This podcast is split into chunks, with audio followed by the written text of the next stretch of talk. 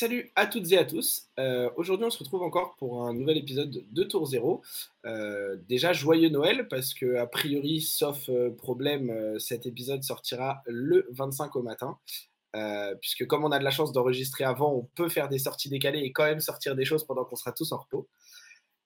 Aujourd'hui, c'est un épisode un peu spécial, puisque je suis accompagné par Romain de l'œil d'Ophidia. Du coup, c'est super cool. Euh, déjà, bah, c'est super cool. Merci beaucoup à toi d'avoir de, accepté l'invitation et, de, et de, venir pour faire cet épisode avec moi.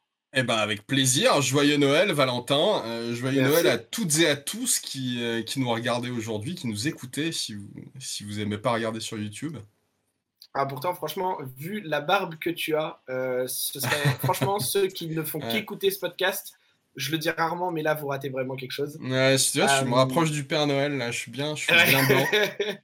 là, on est, on est, on est dans Entre Oldim et le Père Noël, ouais. Entre Young Oldim et, le Père Noël. Exactement. Il manque plus qu'un gros marteau et, on, est, on, est, parfait. Euh, par ailleurs, on a, on a, bah, on a que moi de Tour Zéro pour cet épisode, puisque, euh, puisque malheureusement, on a Otal et, Hugo qui n'étaient pas disponibles pour différentes raisons. Euh, mais c'est pas grave parce que comme euh, des gens ont pu déjà le voir dans d'autres vidéos de l'œil d'Ophidia auxquelles j'ai pu participer, ou euh, quand ils nous ont vu IRL, ou quand je suis passé les quelques fois où j'ai casté sur des streams avec eux, je pense que Romain et moi, on n'est pas les plus mauvais pour avoir des trucs à dire. Donc on ouais, ça, on devrait risque d'être un peu longue, on s'excuse par avance si, on divague, si on parle un peu trop, quoi. c'est comme ça. voilà. Euh, alors, comme on vous avait dit dans l'épisode précédent qui est sorti du coup au moment de cet enregistrement il y a deux jours, euh, on a, en fait, on a eu des timings d'enregistrement, nous, pour Tour Zéro, qui étaient très rapprochés à cause de différentes raisons. Du coup, euh, comme en plus, bah, Otal et, et Pilipiu sont pas là, on va faire très rapide pour ma semaine parce que j'ai fait un seul tournoi. qui était du coup un, tournoi organisé à Uchronise en construit le samedi après-midi donc le week-end dernier. Euh, on était, de mémoire, je crois qu'on était 11, puisqu'il y avait eu un bail ou 9, 11 ou 9, je sais plus. Mais il y a quelqu'un qui est arrivé entre temps, euh, bref, une dizaine. Euh, c'était en construit, il y avait 4 rounds, donc c'était assez sympa. J'ai ressorti Cano, parce que je ne savais pas trop quoi jouer et j'ai eu envie de me faire plaisir. j'ai fait 3-1. Je gagne contre Nazalea. Ensuite, je gagne contre Dromaille, mais euh, c'était contre quelqu'un que je connais bien dans la communauté de Paris qui se reconnaîtra, qui très gentiment a accepté de ne pas sider les Thémailles contre moi. Euh, pour qu'il y ait euh, une partie qui soit un peu intéressante. Il n'y avait pas d'enjeu sur le tournoi, je, précise. Hein, c'est pour ça que, je me suis permis de lui demander et il a gentiment accepté. Il faut savoir que la veille, il m'avait démonté en blitz en sortant un Thémaille tour 3 dans le même match-up, mais voilà. Donc j'ai dit, je ne veux plus recommencer. Euh, après, j'ai battu. Non, j'ai perdu contre Dash en troisième round, euh, contre la personne qui a gagné le, tournoi. Et j'ai battu un Dash en dernière round, mais c'était un nouveau joueur qui n'avait pas trop connaissance du match-up. En plus, j'ai eu beaucoup de chance parce que sur son tour 1, il joue un item, il lui reste qu'une carte en main. Je révèle un hater Wildfire, puis un hater Spindle. J'ai opté 9 cartes à son tour 0, donc c'était. Voilà. La, la partie s'est plutôt bien passée derrière. Ah, c'était complètement gratos. Donc, euh, donc voilà, toi, tu as eu l'occasion un peu de, jouer ou pas, Romain euh, Non, il faut savoir que ouais, c'est malheureusement, je joue pas, pas autant que je voudrais et euh, j'ai pas de communauté dans ma région. Je me suis installé, j'ai quitté Paris, c'est un truc que je raconte tout le temps, mais j'ai quitté Paris au moment où le jeu organisé se lançait. Je suis parti de Paris il y a un an et demi. Et, euh, et, du coup, euh, je rate tout, euh, toute l'organisation de tous les jeux à partir du moment où ça s'est mis à jouer à Play-In, où ça s'est mis à jouer à Uchronie un peu partout dans Paris. J'étais plus là. Et du coup, je regarde un peu de loin, tu vois, en me disant, ah là, je suis vraiment dégoûté. Alors, ma vie, évidemment, ici est, dix fois meilleure qu'à Paris. Je suis pas déçu d'être parti, mais du coup, je, voilà, j'ai pas trop le temps de jouer. Donc, je me contente des Armory Online qui sont, qui sont organisés dans, en France. Et du coup, c'est essentiellement World en fait. Il y a que lui qui organise, qui organise ça. Il euh, y a que Ludo qui organise ça. Et il y en a une ce soir, mais que je choisis de pas faire parce que je savais que vous enregistriez aujourd'hui, donc euh, je ne l'ai pas bah, faite. Mais, euh, Mais ouais, je, du coup, j'aimerais bien pouvoir euh, plus jouer. Je joue beaucoup sur, euh, sur Talichar, du coup, pour tester les decks, parce que comme j'ai pas le temps de faire beaucoup de tournois, j'ai quand même envie d'avoir une grosse connaissance des decks. J'ai pas envie de, passer pour le gars qui, qui, sait pas, qui sait pas de quoi il parle. Donc évidemment, je teste le maximum de decks, même les, les personnages et les héros que j'aime pas. Je joue beaucoup, beaucoup, beaucoup, beaucoup. Euh, j'avais un taf qui me prenait pas. J'ai quitté mon taf la semaine dernière, et du coup, mais quand je, même quand je bossais, je prenais du temps pendant que je bossais pour, pour faire des parties entre, euh, tu vois, de, faire du blitz euh, entre mes.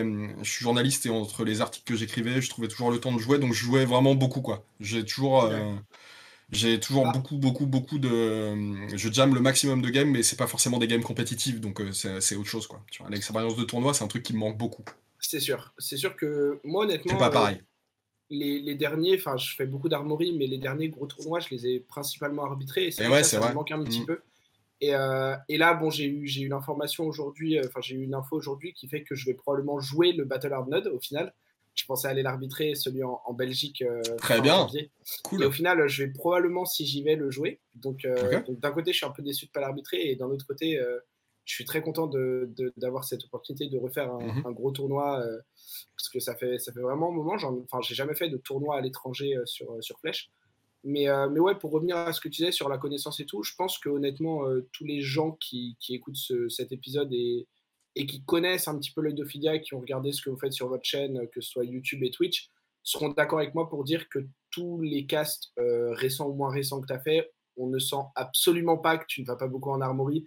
Et franchement, il y a une très grosse maîtrise. Tu sais de quoi tu parles, tu connais les cartes, tu connais les decks. Et euh, enfin, je veux dire, à aucun moment où j'ai soit casté avec toi, soit euh, écouté tes casques, que ce soit au Pro Tour de Lille notamment, ou plus récemment euh, avec le National et, et, la Fiesta, dont, on reparlera un petit peu après, la, Fiesta des 1000 membres. À aucun moment, je me suis dit, qu'est-ce qu'il fait là Il connaît pas tel truc, là, ce qu'il dit, c'est n'importe quoi. Et, donc, franchement, enfin, ça, ça, ça, se sent que tu joues beaucoup et que tu as, quand même une bonne connaissance du jeu. Et, et, du coup, ça m'étonne pas que tu me dises que, que tu fais beaucoup de games même en ligne, et ça, puis, se, ça, se, retransmet quand même. Mais tu, comme tu disais, alors pour ceux qui me connaissent pas forcément, parce que évidemment il y a peut-être des, plein de gens qui me connaissent pas, euh, et, euh, même si euh, dans la communauté on est avec l'œil d'Ophidia, on fait, enfin on a beaucoup d'abonnés qui sont font partie de la communauté française, mais voilà, on on n'a pas forcément exactement le même public les gars. mais j'ai commenté le Pro Tour et c'est vrai que pendant le Pro Tour, en, amont du Pro Tour, on en avait beaucoup parlé, Valentin. J'ai pas arrêté de regarder des ah games, j'avais la pression de ouf. Et je m'étais dit, je peux pas arriver et passer pour un clochard face aux meilleurs euh, commentateurs du game, tu vois. Il y avait, il y avait Flake, il y avait Tannen Grace, il y avait que des boss. il, y avait... Euh, il y avait Craig Krempels aussi, qui est un très très bon joueur et qui était un, qui a beaucoup commenté aussi à Magic. Donc j'avais mm. vraiment la pression. Il y avait Brian Gottlieb qui devait venir et qui a pas pu venir parce qu'il a eu Covid juste avant de partir. Mais tu vois, il y avait vraiment des pointures. Et c'est vrai que juste avant, je m'étais vraiment mis une pile aussi pour regarder le plus de games possible. Et je pense que j'étais au, top euh, au moment du Pro Tour parce que j'avais absolument envie d'être, d'être mm. le meilleur commentateur possible, quoi. En tout cas, le meilleur commentateur que je pouvais être à ce moment-là, quoi. Tu mm. vois, donc euh, là, il m'a fait. Euh, pendant deux mois, j'ai pas arrêté. Franchement, euh, je, te l'avais déjà dit à l'époque, mais je profite de l'opportunité, je te le redis. c'était c'était Pixel. Enfin, je veux dire. ouais. Mais alors moi, je, tenais. Enfin, t'étais tout à fait au niveau des autres et franchement, enfin, ça s'est senti que tu avais préparé et t'étais étais à ta place. Je veux dire. Ouais. c'est très cool. Tu vois, ça faisait pas mais j'en profite ou quoi que ce soit. C'était très très solide et franchement. Euh, et enfin, même pour la commune française, euh, parce qu'effectivement, comme tu as dit, on n'a pas forcément tout à fait le même public et tout. Mmh euh, mais, mais pour le coup, je pense que les, les gens qui, qui ont peut-être commencé à regarder du contenu plus récemment avec, avec nous et les, les, épisodes de Tour Zéro, je pourrais jamais vous recommander assez d'aller voir aussi le contenu de l'œil d'Ophidia si vous ne le faites pas déjà, parce que bah, ils ont commencé il y a un moment et ça c'est toujours aussi bon en fait. Euh, ça, fait que ah, s'améliorer. et, enfin oui, c'est toujours aussi bon, pas dans le sens où ça stagne, dans le sens où ça ne fait que s'améliorer et où euh, et où vous, enfin, vous, vous, avez su euh, bah, justement vous améliorer, vous renouveler, step up dans ce que ce que vous faisiez. Et franchement, enfin, quand, quand, quand on t'entend toi caster des games, quand on voit Aurélie sur sur des events et caster également, quand on la voit non pas sur les streams mais quand on voit tout ce qu'elle fait comme travail en régie derrière et tout, quand on voit, parce que moi j'ai la, j'ai la chance d'avoir Pedro dans ma communauté, euh, et quand on voit à quel point il peut prendre du temps pour les nouveaux joueurs, donner des cartes dès qu'il y a besoin, prêter des cartes, euh, s'investir pour des tournois, euh, etc. Et, et, en plus qu'il apporte énormément d'un point de vue compétitif. parce que c'est un des meilleurs joueurs en France à l'heure actuelle de, de, mon point de vue. Donc c'est, il y a un apport pour la communauté qui est, qui est vraiment énorme. Et franchement, enfin, si vous ne regardez pas le contenu de l'œil, faites-le parce que ça vaut vraiment le coup. Et, et comme tu as dit, on n'a pas forcément le, même public non plus. Nous, on a un, truc régulier sous forme de podcast où on peut parler un peu de tout et de rien. Vous avez une série que j'aime beaucoup et, que je trouve très bonne sur euh, des deck tech commoner ou budget avec des axes d'amélioration sur ces decks-là qui sont des très bons points d'entrée pour les nouveaux joueurs de mon point de vue. Donc il y en a pour tous les goûts et, euh, ce que vous ne trouvez pas forcément chez Tour Zero, vous allez pouvoir le trouver chez l'œil et inversement. Et franchement, euh, enfin voilà, encore une fois, foncez voir leur chaîne si vous ne le faites pas déjà parce que vous allez, enfin vous allez en avoir pour votre temps en fait c'est cool. Mais, après, on arrêtera de, se, faire des bisous et de se caresser dans le sens du poil. Mais moi, je voulais juste dire un dernier truc parce que c'est vrai que pendant le, pendant Pro Tour, il y a eu une période où j'ai eu vraiment la pression. Voilà, j'ai pourtant, ça fait, longtemps que je fais ce métier-là et j'ai, enfin, que je fais, en tout cas, que je suis face à des caméras. Et, euh, et du coup, euh, je devrais pas l'avoir parce que c'était pas un truc avec un enjeu énorme, mais j'avais beaucoup de pression. Et à un moment, j'ai dit à Valentin pendant le Pro Tour que j'avais beaucoup de pression et il a eu un discours et il a eu une manière de me motiver et de m'encourager donc je me souviendrai vraiment toute ma vie. Donc je tiens vraiment à te le dire. Voilà, on est en face, on n'est pas vraiment en face. Et puis je te l'ai jamais dit alors qu'on s'est vu en face. Mais vraiment merci parce que ça m'a remotivé et ça m'a vraiment fait du bien. Et ça m'a, tu vois, ça m'a donné, ça m'a donné euh, la motivation. Enfin, c'est pas la motivation parce que j'étais déjà motivé, mais en tout cas, ça m'a donné la, confiance en moi dont j'avais besoin à ce moment-là précis de ma vie et de ma carrière entre guillemets de commentateur, tu vois, parce que je le fais bah, ponctuellement. c'est pas euh, vraiment une carrière, mais voilà, c'était vraiment très cool. Et il y a, y a peu de mecs aussi bienveillants que toi dans cette communauté. Et euh, donc voilà, vraiment merci, euh, merci d'avoir été là et d'être là, évidemment, euh, toutes les semaines bah. sur, sur tout. mais voilà, après, voilà, on arrête, euh, on arrête de se faire des. non, mais bah, merci beaucoup aussi. ça, ça, me, ça me fait chaud au cœur et, et j'essaye, mais, mais comme, comme vous, vous, essayez et j'espère qu'on réussit un petit peu.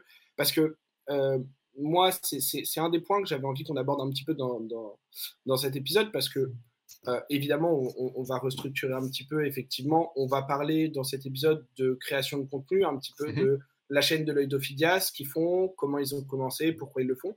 Nous aussi, peut-être un petit peu, moi, rappeler pourquoi on fait ça sur Tour Zéro, etc. Évoquer un peu chacun euh, les, buts, les motivations qu'on peut avoir.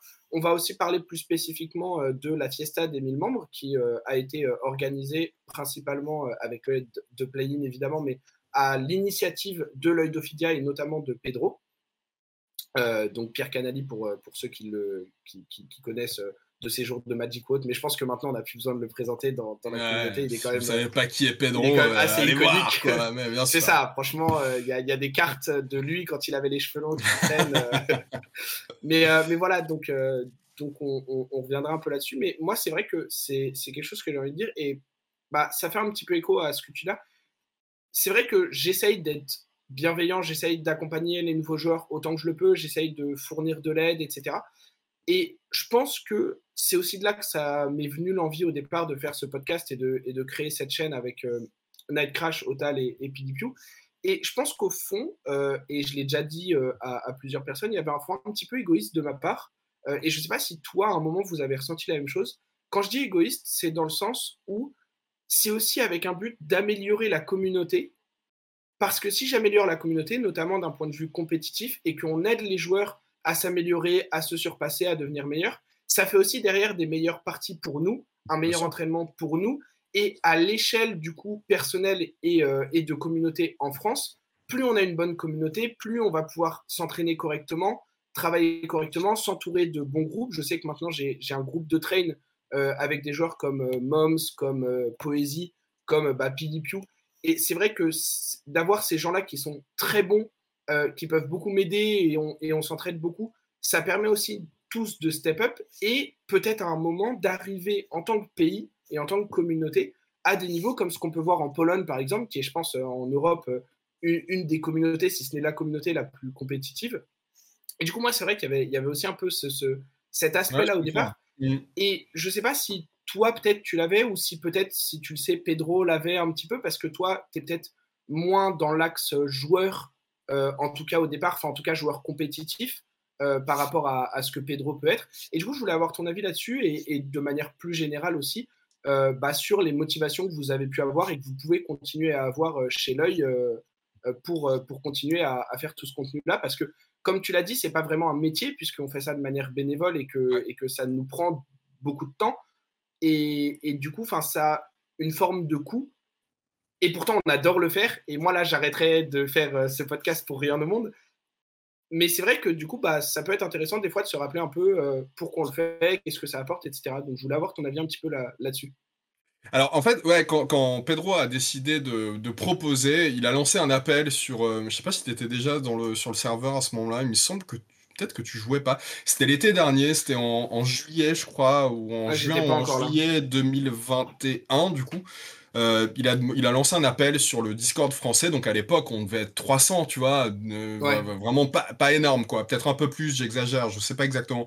Il faudrait, euh, enfin, il, a, il a probablement les chiffres de l'époque, Pedro, mais il a lancé un appel, il a dit j'aimerais bien faire une chaîne YouTube euh, avec du contenu compétitif, et à la base, ce qu'il mhm. voulait faire, c'était commenter Devastation, qui était un événement interne de Flesh and Blood, de, enfin, des, des, locaux de Flesh and Blood, et tous les développeurs, en fait, jouaient les uns contre les autres, ça s'appelait Dev Station, c'était un jeu de mots sur la dévastation, et les devs. Et donc les devs jouaient les uns contre les autres avec euh, des héros, ils faisaient une sorte de gauntlet et ils arrivaient, euh, ils choisissaient plusieurs héros chacun.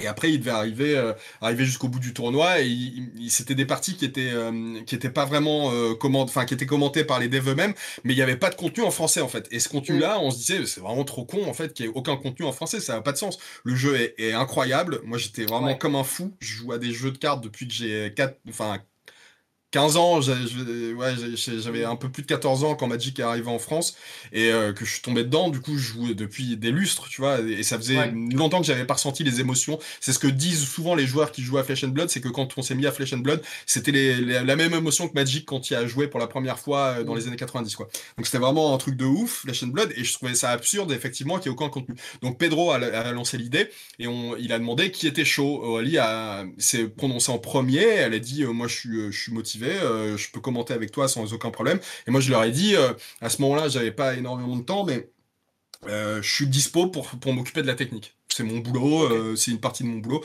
Donc j'avais envie de le faire parce que moi à l'époque, euh, je, je, venais de quitter Paris, comme, euh, comme je, te l'ai dit tout à l'heure. Et en fait, bon, c'est pas un truc dont je parle tout le temps. Et là, on va parler, en rentrer un peu dans mon intimité. Et si vous voulez couper au montage, je vous le couperai, mais ça me gêne pas du tout d'en parler. Mais en fait, ma, femme a fait un, a fait un AVC juste après la naissance de ma fille, qui est née en mars, en mars 2021. Et un mois après, elle a eu, elle a eu des problèmes de santé. Et, euh, et, du coup, j'avais besoin d'un. Moi, si tu vois, c'est aussi un truc euh, personnel, quoi. J'avais besoin de, mm. de, de m'exprimer de manière créative dans un truc qui me, qui me passionnait. Pour... C'était aussi, une manière de me changer les idées, ouais. ouais et de partir et de pas complètement oublier ce truc-là que j'avais laissé derrière moi mm. à Paris. Et j'avais mm. laissé une partie de ma vie aussi à Paris, une grande partie de mes amis, évidemment. Euh, euh, parce que parce qu'on avait besoin de partir euh, bah, pour, pour, des raisons de, de, santé et puis de bien-être à Paris, tu vois. Mmh. Paris, on, je pense que c'est une ville assez toxique, quoi. Euh, ouais, c'est une, une ville qui est très difficile pour élever des enfants, donc on avait décidé de partir. Et du coup, voilà, j'avais besoin d'un un outlet, comme on dit, tu vois, outre-Atlantique. j'avais besoin d'une manière, en tout cas, de m'exprimer et de, de, de, partager mon amour pour ce jeu.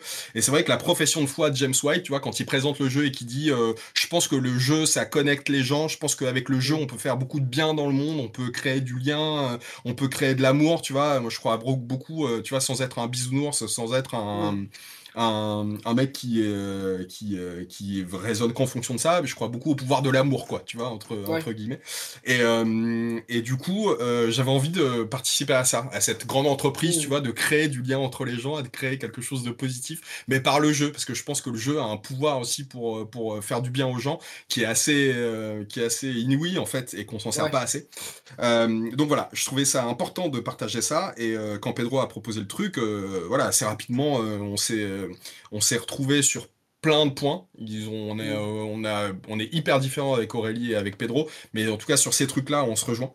Et, mm. euh, et voilà, on s'est on s'est lancé là-dedans à ce moment-là, essentiellement pour ça, tu vois, pour, pour parce qu'on avait envie de créer de créer du contenu en français pour cette communauté, parce qu'on pense que le jeu ça ça, ça compte quoi. C'est c'est mm. plus que du jeu, voilà. It's more than a game, tu vois, comme, je sais plus quelle, dans quelle pub c'était, quoi, mais c'est plus que ça. C'est euh, des bah gens, quoi, tu vois, c'est des gens qui se rencontrent, qui jouent, qui, euh, euh, de la communauté qui a été créée via, via le mm. Discord sur Fashion Blood, c'est un truc qui est priceless, tu vois, il y a des gens extraordinaires, quoi, que je suis hyper content d'avoir rencontré.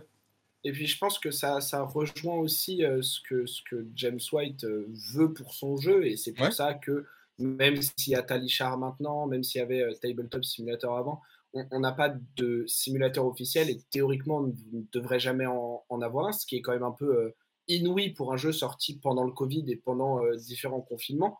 Et c'est un jeu que James White a toujours voulu se jouer en réel. C'est d'ailleurs pour ça que ça a attendu la troisième année du jeu pour avoir les premiers championnats du monde. Mm. Euh, c'est parce qu'il voulait attendre que la situation sanitaire dans le monde se soit un peu stabilisée pour que les Worlds puissent être les meilleurs possibles avec le maximum de monde possible, euh, que ce soit euh, du côté de LSS, des arbitres, des créateurs de contenu, etc., mais surtout des joueurs. Et, et c'est vrai que moi, là, actuellement, je vais en général à trois événements par semaine parce que j'ai la chance un, d'avoir beaucoup de temps et deux, d'être sur Paris où il y a beaucoup d'événements en boutique. Euh, je vais principalement dans deux boutiques différentes, donc les communes sont assez similaires et en même temps, il y a des gens euh, qui, qui, vont que dans une ou l'autre. Mmh et franchement, euh, enfin c'est incroyable. Enfin quand, quand, quand j'y arrive, j'y arrive souvent un peu à l'avance. Je, je, discute avec les gens, on fait des parties, on va boire des bières. Enfin, c'est super cool comme ambiance. Et du coup, je te rejoins totalement sur le côté, effectivement, de, de vouloir un peu faire partie de ça euh, sur euh, bah, on peut peut-être apporter quelque chose, même si c'est très minime, euh, parce qu'il n'y a pas du tout la folie des grandeurs ou la prétention de dire, je pense, ni toi, ni moi, ni personne de l'œil ou de Tour Zéro, que c'est nous qui allons faire que le jeu en France va marcher ou quoi que ce soit, mmh. pas du tout. Mais c'est vrai qu'il y a un côté, on croit dans ce jeu, on croit dans sa capacité à rassembler des gens, à créer des liens à euh, sortir les gens, comme tu disais, de leur quotidien et des fois de choses plus euh, compliquées à vivre euh, dans leur vie ou dans leur intimité. Et comme on croit à tout ça, si on peut aider, ne serait-ce qu'un peu, à ce que ça se développe et à ce que ça se mette en place, ben on a envie de le faire. Parce qu'on a le temps pour, parce qu'on a l'amour du jeu, parce que nous-mêmes, on voit le bien que ça peut nous faire. Enfin, moi, je veux dire, je passe la plupart de mes soirées euh, avec les gens de cette communauté, soit parce que j'enregistre ici avec les gens de Tour Zéro, soit parce que euh, je suis en tournoi. Euh, je passe, c'est maintenant assez souvent que je passe une, un, sur deux de mes jours de week-end à, à, aller aussi dans, dans un tournoi sur Paris. Il y a des événements tous les X temps où on peut aller à l'étranger et tout ça. J'ai eu la chance, grâce à ce jeu, d'aller à Madrid pour arbitrer un événement. Alors, j'avais la chance, grâce à mes parents, d'avoir pas mal voyagé en Europe pendant des vacances. Mais je veux dire, pour des gens qui auraient peut-être moins l'opportunité de voyager, c'est quand même un truc énorme. Et, donc, tout ça, c'est des aspects qui sont hyper positifs. Et je pense qu'effectivement, c'est enfin, à la fois plaisant individuellement et à la fois c'est beau de se dire que peut-être on aide, même si c'est un, petit gravier, un petit gravier dans l'énorme mur qu'est euh, ce jeu et cette communauté, ça fait, ça fait quand même. Euh, enfin, c'est quand même incroyable de se dire que, peut-être on, y participe. Et, enfin, moi, à titre personnel, je ne sais pas si nous, euh, chez Tour Zéro, on, y participe. Et je pense vraiment que vous, vous y avez participé. Parce que je vois comment j'ai consommé du contenu de l'œil quand j'ai commencé le jeu et à quel point, du coup, même si j'ai la chance de pouvoir consommer du contenu en anglais sans problème, parce que je, comprends très bien l'anglais, hein, j'ai fait des études d'anglais, j'étais parent bilingue. Mais c'est vrai que le fait d'avoir quelque chose qui était plus ancré dans ma réalité, parce que c'est bien beau l'anglais, mais du coup, c'est des créateurs de contenu qui étaient loin et tout ça. Là, j'ai mm. regardé des vidéos de l'œil, je voyais Pedro qui parlait. Pour moi, au début, je me disais, mais waouh, c'est un joueur exceptionnel, ancien joueur pro de Magic, de poker et tout. Il est super fort. Et, enfin, je le pense toujours, hein, ça n'a pas changé maintenant que je l'ai rencontré. Mais du coup, d'aller, d'aller à une armorie la semaine suivante, je commençais à peine le jeu, et de le voir en vrai, de faire des parties contre lui, c'est, enfin, c'est pas du tout la même chose que quand tu écoutes euh, des, des, créateurs de contenu. Moi, je sais que un, une de mes chaînes préférées, c'est Arsenal Pass. Euh, les, les, gens le savent, avec euh, Hayden Dale et, Brendan Patrick. Mais c'est des gens, à part au Pro Tour où j'ai eu l'énorme chance de les rencontrer et de discuter un peu avec eux, je vais pas les croiser en armorie parce qu'on n'est pas dans le même pays. Et du coup, d'avoir du contenu en français, c'était super cool. On se, rend, se rend pas compte en plus parce que c'est vrai qu'on le voit souvent et puis Pedro il est euh, il en fait pas des caisses mais euh, tu le disais tout à l'heure que c'était un des meilleurs joueurs français pour moi c'est c'est le meilleur joueur français euh, et je sais qu'il y a des très bons joueurs. Il y a Mohamed qui est très bon aussi. Euh, il, y a, il y a Paul euh, que tu sais tout à l'heure qui est très très bon. Euh, PDP aussi, il est très très bon. Enfin, toi, tu es très très bon. Tu vois, il y a des très très très bons joueurs en France évidemment. Mais pour moi, Pedro, il est, il est vraiment au-dessus. Il, a, il, joue très peu et malgré le fait qu'il joue très peu, il a une connaissance du jeu, il a une analyse qui est, qui est vraiment qui est, qui est flawless. Tu vois, il a, il, comprend le jeu d'une manière qui est je pense que c'est aussi lié à son expérience dans, plein d'autres jeux, ah tu bah, vois, qui, dans les... et évidemment que tout est lié, mais c'est vrai que voilà, en fait, de, le fait d'avoir Pedro dans la chaîne, ça aide vachement à, rester, à rester. Euh, j'allais, j'aime pas faire du franglais, mais il y a des mots euh, anglais qui me reviennent plus spontanément, donc j'allais dire relevant, tu vois, mais euh, pertinent, quoi. Tu vois, on, est, on est pertinent en permanence en fait que grâce à notre chaîne, enfin sur notre chaîne grâce à Pedro parce que euh, à mm. chaque fois qu'il dit un truc en fait ça a du sens quoi. Et euh, moi je suis, euh, et, moi je suis un peu un passe-plat pour pour relancer mm. et pour donner pour donner un peu de pour enfin pour mettre mettre Pedro en scène en quelque sorte. Tu vois, je suis une sorte de metteur en scène de Pedro. Mais bah, mais c'est aussi ça fait partie du ça fait partie de la l'équilibre tu vois des forces quoi. Sur une chaîne vous avez tous des, des compétences différentes aussi à tout zéro quoi. Donc ça fait partie du truc. C'est clair. Et ça va me permettre de, rebondir sur un point intéressant. C'est déjà, je suis d'accord que le fait d'avoir quelqu'un comme Pedro, ou moi je pense, alors peut-être que je me trompe, mais comme moi ou PDPU euh, sur, euh, sur Tour Zero, ça permet de légitimer d'une certaine manière aussi parce que on est des gens qui allons relativement régulièrement en tournoi, qui avons fait ou continuons à faire des performances sur des tournois. Euh, et du coup, ça permet aussi un petit peu de légitimer et de, de voir que ce qu'on dit de, sur l'aspect compétitif du jeu et tout ça ne sort pas de nulle part. Et je pense que, je pense que c'est, enfin, même si ça légitime, et, par rapport au fait que tu, tu, disais, pour toi, le meilleur joueur euh, en France, c'est Pedro, moi, je continue à maintenir que c'est euh, Mohamed, même si je pense qu'il y a effectivement. il dirait pareil que toi. Ouais, bah ouais, Pedro, il dirait comme toi. Il n'est pas d'accord avec moi. Mais euh, je, pense que Pedro le serait s'il avait par exemple, autant de temps que moi pour jouer au jeu. Et je pense qu'un des, un des rares trucs qui lui manque, c'est la connaissance des autres decks, enfin une très bonne connaissance des autres decks qu'il n'a pas forcément joué et tout ça. Et je pense que s'il l'avait, il serait assez effrayant à affronter, encore plus que maintenant. Mais, mais c'est vrai que du coup, je pense qu'à ce niveau-là, parce que, enfin, comme tu as dit, Moms, euh, Paul, Pedro sont d'excellents joueurs. Et je pense qu'à ce niveau-là, ça devient aussi un petit peu de la perception. Et moi, euh, bah, bah, les gens avec qui je m'entraîne, je vais plus voir leur niveau et, mm. toi inversement, etc. Et je pense que cette perception-là, elle peut aussi entraîner que même quand on a des gens légitimes à parler du jeu de, manière compétitive, il peut y avoir quand même des biais euh, sur euh, ce que Pedro teste, par exemple, ou sur ce que moi je teste, ce que moi je préfère comme type de deck, euh, ce que Pilipiu préfère comme type de deck, etc. Et du coup, je pense que de ce point de vue-là, même quand on, va faire sur tour 0 et euh, sur l'œil du contenu compétitif, ou même quand moi je vais pas être dans un épisode ou quand PDP va pas l'être, ça reste intéressant parce que ça, ça permet aussi quand même d'avoir ces différentes petites opinions qui, sur le, tu vois, sur le bout des, des, des branches de, de, l'arbre euh, compétitif qu'est le jeu, on, a tous le même tronc parce qu'on est tous des bons joueurs qui avons le même, euh, la même base de réflexion. Mm. Mais sur les petites branches, tu vois, il va y avoir, bah, Pedro va penser qu'il y a un petit Edge pour Dash actuellement, par exemple, parce qu'il joue énormément le deck. Là où Paul et moi, on va plutôt être du côté d'Islander parce qu'on a joué énormément le deck et que du coup, on voit des choses un peu différentes, etc. Et c'est là où je pense que ça, ça devient hyper euh, pertinent aussi quand il y a plusieurs joueurs de bon niveau qui font du contenu parce que ça permet aussi d'avoir ces, ces micro-discussions un petit peu et ces micro-avis qui permettent euh, d'alimenter des discussions au sein de la communauté. Et au final, je pense que c'est ce qu'on cherche aussi. Parce que le but, et, vous l'avez toujours dit, et nous on l'a toujours dit aussi, c'est pas de prendre notre avis pour argent comptant et de dire euh, moi j'ai dit qu'Islander c'était le meilleur deck, donc c'est le meilleur deck, point, jouer ça. Pas du tout, parce que ça reste mon avis personnel sur les tests que j'ai faits, sur ce que je ressens du héros, sur etc. Sur mon affinité avec le héros aussi, parce que c'est un héros que j'aime beaucoup, donc je joue mieux que d'autres choses. Et du coup, l'idée c'est aussi de donner une base sur la base de nos tests et de l'investissement et la connaissance du jeu qu'on a. pour les joueurs qui ont peut-être moins le temps ou qui sont plus nouveaux ou qui ont moins joué, euh, de se servir de cette base qu'ils ont du coup pas besoin d'aller chercher pour après se faire eux-mêmes leurs propres conclusions aussi Euh, et peut-être qu'ils vont arriver à des conclusions différentes que celles que Pedro peut avoir ou celles que moi je peux avoir ou que Moms aurait sur, sur une métadonnée. Et c'est ça qui fait aussi l'évolution d'un jeu et qui est hyper intéressant parce que si on avait tous, enfin, si tout le monde suivait aveuglément ce que moi je disais quand je parle d'Islander, par exemple, on s'en sortirait pas.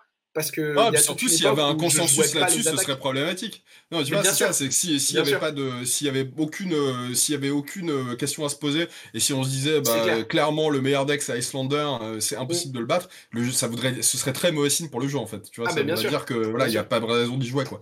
là, en ce moment, je pense qu'il y a, bah, ouais, c'est ça, mais je pense qu'en ce moment, vraiment, la question, elle, se pose quoi. Il y a, il y a trois decks qui sont forts, et, et je pense que si tu prends n'importe lequel de ces trois decks, t'as autant de chances de gagner qu'avec mais, et malgré tout, et en fonction de, de, ces, des trois decks que tu vas prendre, il y a pendant les, dans les tiers, dans les decks tiers 2, tiers 3, il y a des decks qui peuvent avoir, euh, pour, contre lesquels tu peux avoir un très mauvais match-up, donc ça garantit rien du tout, quoi. C'est ça aussi qui est ah, cool avec ce jeu.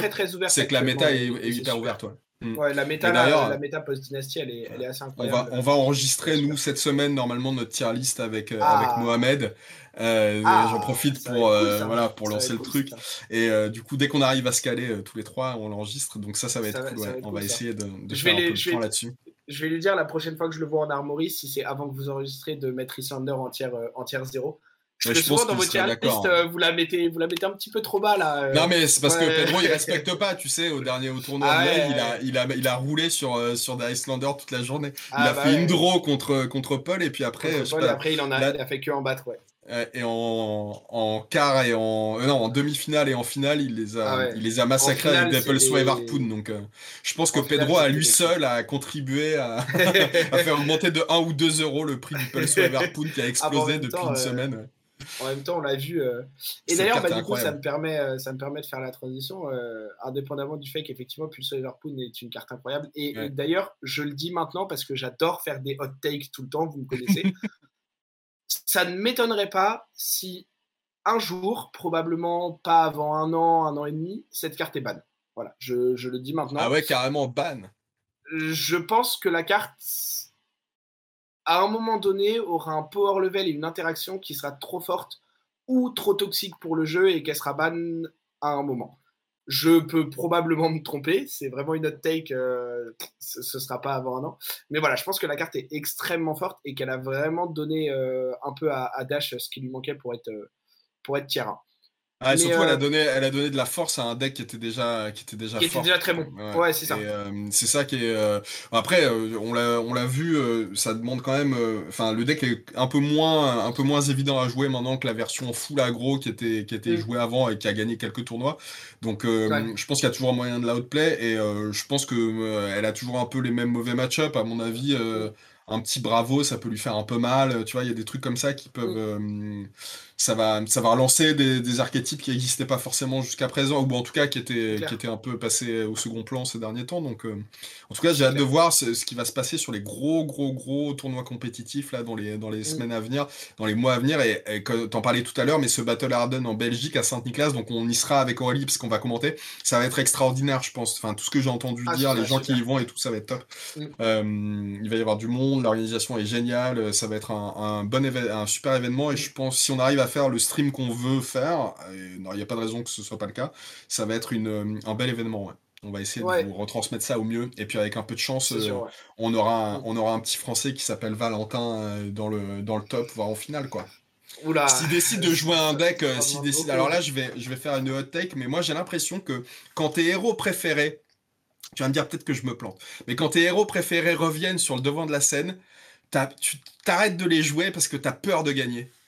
Parce que tu as peur d'être trop fort. Parce que à partir du moment où Icelander est revenu au, est arrivé au premier plan et qu'il y a eu un, build complètement euh, incroyable de, Hamilton qui est arrivé, je me suis dit bah croissant, on va le voir, on va le voir, il va il va défoncer tout le monde en fait. J'ai joué à Zaléa. Ouais. Et je me suis dit mais pourquoi? En vrai, je pense Alors là, on n'est pas du tout dans les rubriques, mais explique-nous pourquoi t'as pas envie de gagner. Écoute, déjà je pense que j'ai un gros syndrome de l'imposteur sur ce jeu. Euh, enfin, dans ma vie de manière générale. Mhm. Euh, même si je, je, le dis, je le répète, je pense être bon au jeu. Euh, enfin, je pense que j'ai un, une très bonne analyse du jeu, un bon côté théorique, une très bonne connaissance de la plupart des decks, des cartes, etc., d'interaction de, et tout ça, que je suis pas mauvais en deck building. J'ai quand même l'impression de ne pas être bon au jeu. Enfin, en fait, je pense être bon et en même temps, je pense pas être bon, donc c'est un peu bizarre. et du coup, voilà, le syndrome de l'imposteur, hein, c'est super cool. Mais, mais en vrai, j'ai aussi un côté un peu où je pense que ça, ça me reste de mes, de, de, du temps où je jouais à Yu-Gi-Oh! Où à Yu-Gi-Oh! en fait, j'avais moins, moins de budget et, et c'était pas du tout les mêmes budgets pour des decks que, que ce qu'il peut y avoir sur Flash and Blood. Et du coup, je jouais tout le temps des decks rogue sur Yu-Gi-Oh! Parce que j'avais jamais le budget pour jouer la méta et je déteste qu'on me prête des decks et que je joue des choses qui sont pas moi. J'ai trop peur de genre perdre les cartes en tournoi ou quoi que ce soit. Euh, donc, euh, je, je, jouais vraiment tout le temps Rogue. Hein. Pour ceux qui connaissent un petit peu, parenthèse, j'ai très très longtemps joué Zefra sur Yu-Gi-Oh! Pour ceux qui connaissent le jeu, ça vous parlera. Voilà. Et pas à l'époque où Zefra était compétitif, euh, parce qu'il y a eu une époque où il l'était un tout petit peu, mais vraiment quand c'était un deck tier 3. Et j'adorais ce deck et j'ai toujours aimé jouer des decks rogue, des decks un peu euh, qui peuvent outplay l'adversaire parce qu'il y a un, petit côté méconnaissance, etc.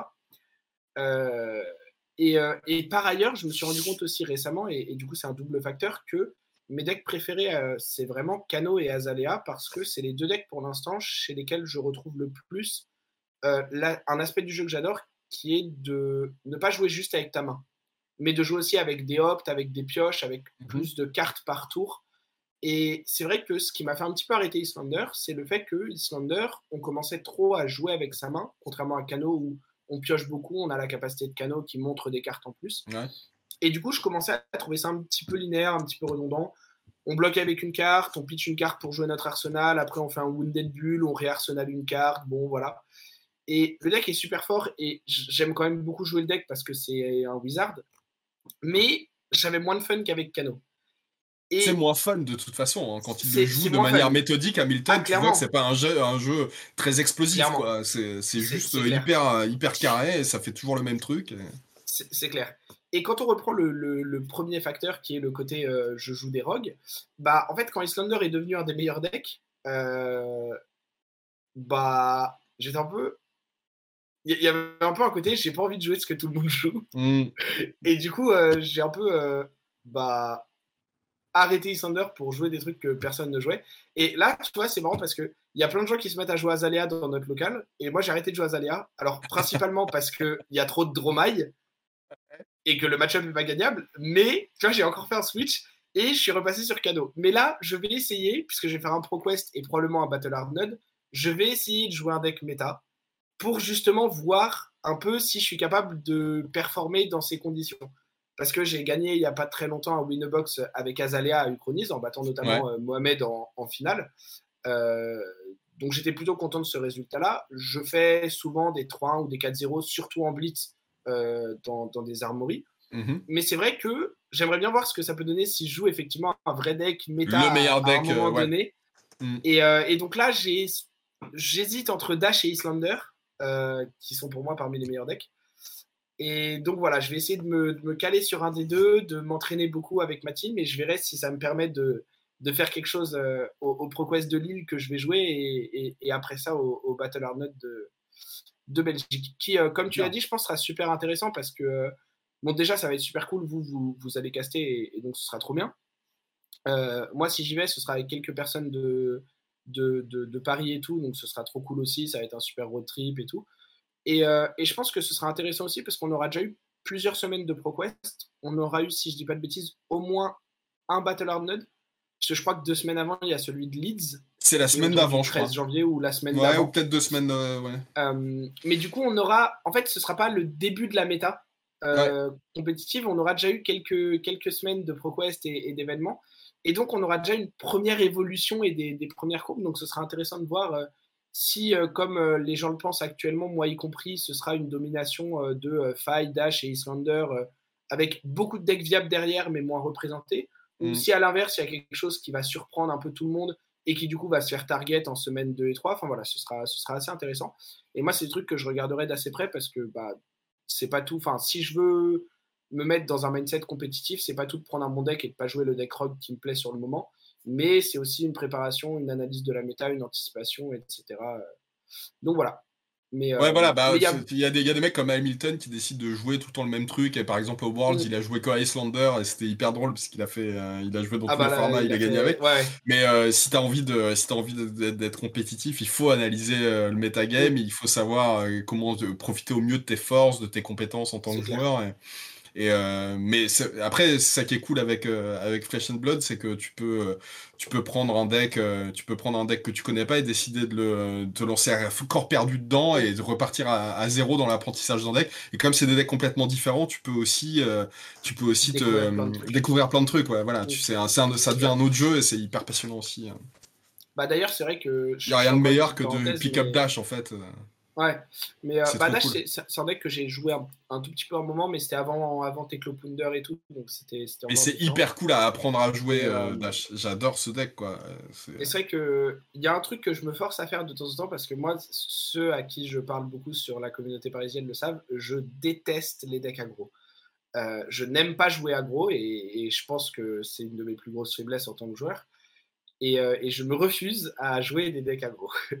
Et euh, par contre, ce que je fais, c'est que quand même, pour essayer de les comprendre un petit peu, parce que sinon je perdrais trop d'un point de vue compétitif à ne jamais les jouer et à juste les affronter, c'est que souvent, en fait, je profite des sessions de train où euh, Paul, notamment, veut jouer autre chose que Braillard. Et du coup, je pick up Braillard et euh, c'est marrant parce que je crois que j'ai un win rate positif avec le deck et d'assez loin. et du coup, pareil, quand j'avais testé Shane à l'époque, euh, quand il préparait pour la saison de ProQuest, il y avait encore Chain que moi j'arbitrais, j'avais testé pas mal Chain. Euh, et, et, en fait, à chaque fois que je teste un deck aggro, je perds bien avec dans les sessions de training et je suis en général positif sur, les games que je fais. Et je me refuse quand même à jouer ça parce que ça m'emmerde. Mais moi, je suis exactement pareil. J'ai longtemps joué à Magic et, mes meilleurs résultats c'était quand je jouais mono rouge ou mono blanc alors que je jouais Esper Control, des decks hyper ah chiants à jouer, tu vois, avec. Euh, et en fait, quand, quand tu joues, euh, quand tu passes de l'autre côté, tu sais exactement en fait quelles sont les menaces pour ton deck, euh, pour ton deck aggro. Mm. Donc évidemment, c'est normal que tu sois compétent avec le deck, tu vois, c'est normal que tu sois bon avec. Quand tu joues, quand tu joues contre un fight, tu sais exactement comment le contrer avec une Icelander. Et du mm. coup, quand tu retournes contre un, quand tu joues contre contre Icelander avec fight, évidemment que tu sais à quel à quel moment il va falloir que tu fasses un stop et à quel moment il va falloir que tu ailles euh, tout droit et que tu, euh, tu bourres sans hésiter. Quoi. Donc c'est mais c'est c'est un truc. Euh, enfin, moi, je pense que, à part si tu as décidé de, de devenir, euh, de gagner ta vie avec ça et de faire que ça, il faut jouer les trucs qui te font marrer. Ça reste un jeu, tu vois. et il faut pas juste te dire, je vais prendre le meilleur deck qui est un deck aggro et, mm. euh, et je vais. Ça a pas de sens, mm. quoi. surtout si c'est pour te, te, faire un truc qui correspond pas à ta manière d'envisager le jeu et à ta mm. philosophie du jeu. Je trouve ça un peu dommage, quoi. après, je respecte tout à fait les gens qui décident de gagner, de prendre le deck le plus fort, même si ça correspond pas à ce qu'ils aiment, tu vois. Mais moi, j'ai beaucoup par exemple, on en revient toujours à lui. Mais tu vois, Pedro, euh, Pedro je sais que lors de la dernière saison, il, il jouait Viscerai et il savait que c'était pas forcément le deck le plus stable et qu'il y avait des sorties mm. qui pouvaient lui euh, qui pouvaient l'empêcher de faire quoi que ce soit. Il aurait pu jouer Uldim par exemple qui était un deck beaucoup plus stable et mm. d'ailleurs on a vu au championnat de France c'est Mohamed qui a gagné avec euh, et il aurait pu je pense que s'il avait appris à jouer Uldim il aurait euh, il aurait cartonné. Mais en fait c'est pas mm. du tout le genre de jeu qu'il a envie de jouer et il avait pas envie de tu vois de gagner si si le prix à payer c'était de piquer un peu un deck qui correspondait pas à sa philosophie quoi. Et du coup il, bah, il, a il a pas fait un résultat extraordinaire au championnat de France mais le lendemain il a gagné le le Pro Qualifier. Euh, ouais, ouais. Et euh, ah, il a fait 9-0, je crois, avec son deck tu vois. donc, euh, il, n'était pas complètement à, côté de la plaque, mais ouais. Clairement. Donc, et puis. Et puis on Rester fidèle à son perso, c'est fort, c'est important, quoi. Ça a de la valeur. Ouais, c'est clair.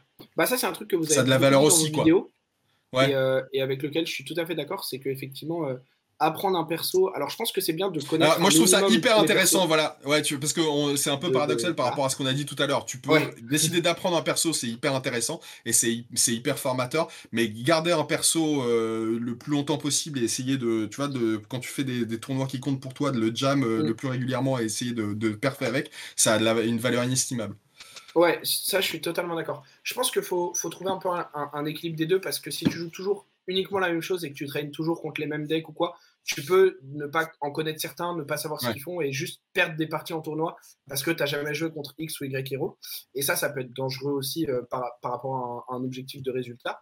Mais comme tu as dit, je pense que le, la première chose à faire avant un tournoi, avant d'aller jouer en armory, avant de choisir un deck, c'est effectivement de se poser la question de ce qu'on en attend ce qu'on a envie dans le jeu. Et moi, c'est vrai que je préfère largement sur un tournoi faire 3-3 plutôt que 6-3 si j'ai pris du plaisir sur les 6 games euh, enfin plutôt que 6-0, pardon, euh, plutôt que 6-0 si c'est euh, pour jouer faille et me faire chier les 6 games que je fais. Quoi.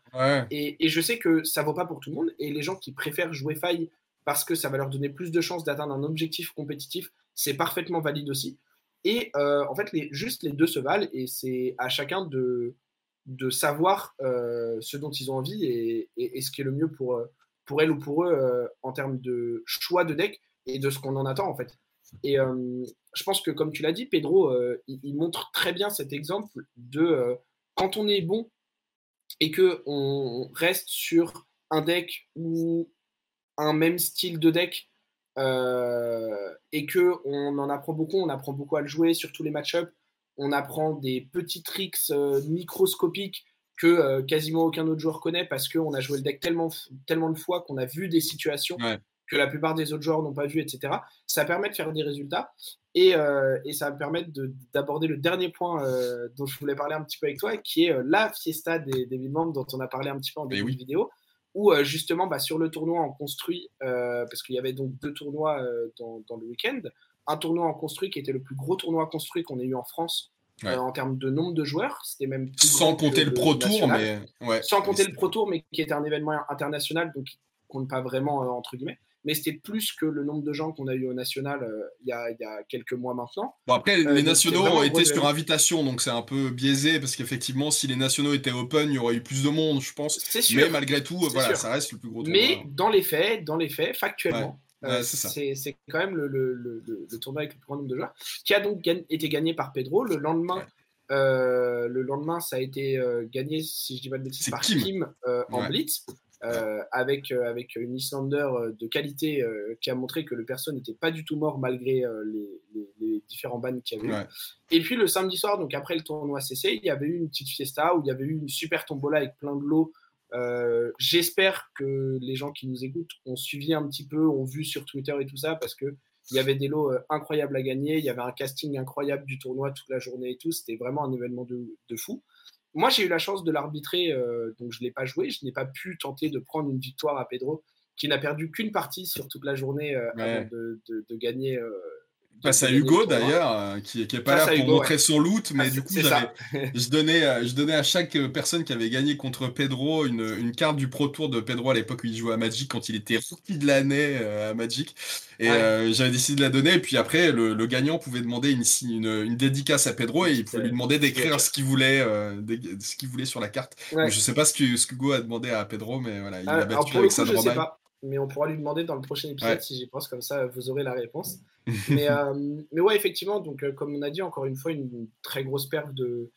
De, Pedro. Un peu dommage parce qu'un des autres gros joueurs français, Mohamed, se sentait pas bien et a ouais, il a été un peu malade. malheureusement. Euh, Paul a fait top 4, si je dis pas de bêtises. Ouais, il a perdu contre Pedro, du coup, en top 4. Justement, en, top 4. Vous avez la game, euh, d'ailleurs, je l'ai mise en ligne il n'y a pas longtemps, là, donc vous allez la, regarder. C'était une game hyper intéressante. La fin a été incroyable. Et euh, ah, ça montre aussi la, puissance de Pulsewave Harpoon. On en reparlera peut-être beaucoup dans les prochaines semaines. là, À mon avis, sur, sur Tour 0 comme sur l'œil de Fidia, vous allez beaucoup entendre parler de cette carte. On va, en reparler. Mm. Mais, mais ouais, donc, donc l'événement était. Enfin, pour moi, l'événement était vraiment une super réussite. C'était vraiment super cool. Et euh, du coup, bah, je voulais juste avoir rapidement ton, ton avis, toi, un peu. Est-ce que déjà, vous, chez l'œil, vous étiez content de comment ça s'est passé? Est-ce que vous en attendiez peut-être autre chose, quelque chose de différent? Est-ce que. Enfin voilà, parce que je sais que par exemple, il y a eu un, truc qui a un petit peu fait parler, c'est le fait qu'il y avait la, un match de l'équipe de France euh, le, au, même, au même moment et que du coup pendant, pendant la, la, fiesta il y avait des gens qui regardaient sur, sur la télé euh, ce, ce, match-là. Donc c'était une très bonne ambiance. Les gens euh, discutaient quand même de Flesh and Blade et tout ça mais est-ce que vous attendiez peut-être un petit peu autre chose? Est-ce que voilà, voilà. Mais moi en tout cas d'un point de vue arbitre et extérieur c'était une grosse réussite et j'étais super content de faire partie de, de cet événement. Est-ce que vous vous avez été euh, content aussi? Est-ce que vous auriez aimé faire euh, un petit peu plus, un peu différemment? Est-ce qu'on aura, parce que j'ai vu des messages sur le Discord, euh, une autre fiesta peut-être organisée par l'œil pour une autre milestone sur le Discord, peut-être? Voilà, est-ce que tu as, des, petits retours, ouais, des bah, ressentis à nous faire Ouais. Écoute, moi je, pense que sur le euh, par rapport à ce qu'on voulait faire, c'est-à-dire organiser une grande fête autour du jeu, euh, on a fait deux tournois en deux jours. Enfin, on, et c'est quand même Play-in qui a organisé le tournoi et, euh, voilà, ils nous ont donné, euh, ils nous ont laissé euh, gérer ça de notre côté au niveau du stream et, mettre en place l'organisation des lots, enfin voilà, faire en sorte qu'il y ait une petite animation autour de tout ça. Mais, mais c'est quand même eux qui ont organisé le tournoi et qui ont géré ça dans leur boutique, donc faut quand même mm. voilà, rendre à César ce qui est à César. Ils ont été, ils ont été extraordinaires, ils nous ont vraiment, ils nous ont laissé carte blanche sur, sur tout ce, tout ce qu'on avait besoin de prendre en charge, mais ils ont pris en charge l'organisation du tournoi donc c'est c'est très cool. Euh, on en profite aussi pour remercier Card Market, mais j'aime pas les gens qui drop des trucs comme ça juste parce que c'est là, ils ont, ils nous ont envoyé des, des, bah lots pour la promo, mais ça a participé voilà à l'événement. C'était un événement pour ça. En fait, c'est pour en arriver là. C'était que de ce point de vue-là, l'organisation des tournois, euh, des deux tournois et, euh, et, les lots en fait, les lots qu'on a pu distribuer soit lors de la tombola, soit pendant le tournoi pour les gagnants et pour les, les gens qui ont fait top 8 et même pour les gens qui ont participé au tournoi, parce qu'on a eu des lots de participation aussi. De ce point de vue-là, c'était une réussite totale. Moi, j'ai rien à redire. Je suis hyper content. Euh, c'était, euh, alors j'ai fait mon déplacement depuis la, ma province, depuis tu vois les montagnes des Alpes, euh, la Haute-Savoie. Je suis descendu, de, de, mes montagnes pour aller voir et euh, j'étais hyper content de faire le voyage et ça m'a. Enfin, j'étais hyper content de revoir tout le monde. Il y a vraiment des gens extraordinaires. Je vais pas name drop des gens parce que ce serait pas cool pour mm. ceux que je n'aime, gens j'oublierais, tu vois, nécessairement.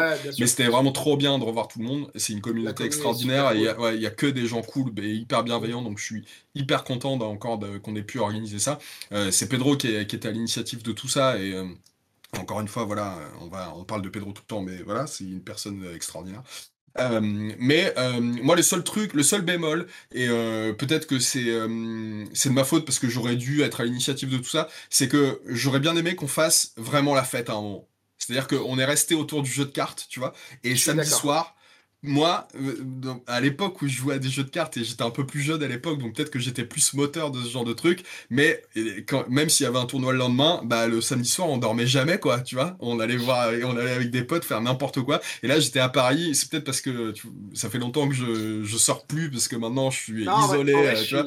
et je, regrette qu'on n'ait pas, qu'on se soit pas dit, ok, euh, Play-in ferme à 22h30, c'est normal, il ferme à l'heure à laquelle il doit fermer d'habitude. À 23h, on se trouve à un endroit et je sais pas, on va faire un karaoké où on va en boîte, où on va, on trouve un bar où tout le monde se retrouve juste pour, euh, pour discuter dans un cadre qui a rien à voir avec le jeu en fait, tu vois. C'est vrai qu'à un moment il y a, des gens qui ont regardé du foot, mais tant mieux. Enfin, tu vois, si les gens kiffaient regarder du foot et partager un truc ensemble, tant mieux quoi. Moi je suis pas, hum, je déjà j'ai boycotté cette Coupe du Monde, j'étais pas du tout pour la regarder, mais c'est des gens. Après c'est euh, s'il y a des gens qui kiffent le foot et qui avaient envie de la regarder et qui euh, qui la boycottaient pas, bah qui la regardent, tu vois. À un moment j'ai pour pour les vanner, j'ai dit ah vous allez pas nous faire chier avec le foot, mais c'était totalement de la vanne, tu vois. Moi, tant mieux pour les gens s'ils partagent un truc ensemble. Je trouve que le sport, c'est cool pour ça, tu vois. Moi, je regarde plein mm. d'autres sports. Je regarde pas de foot, mais je regarde euh, plein d'autres sports. Mm. Et euh, je regarde d'habitude les Coupes du Monde, mais là, celle-là, non.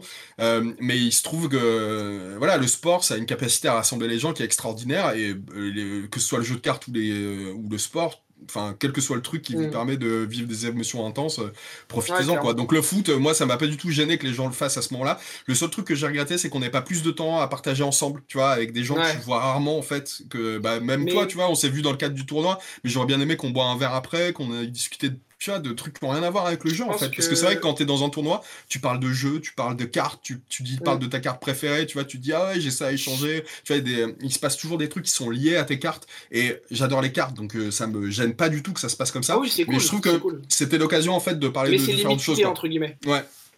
C'est un peu. le seul truc que j'ai trouvé un peu dommage, c'est ça. Et j'en ai parlé à Pedro le lendemain. Et la prochaine fois, euh, donc je peux vous le dire, il y en aura une autre, évidemment. On ne sait pas quand, parce qu'il va falloir qu'on décide de, euh, du moment qui sera le plus opportun. Mais probablement que pour les 2000, il y en aura une. Mais peut-être qu'il y aura un autre prétexte euh, qui sera idéal avant.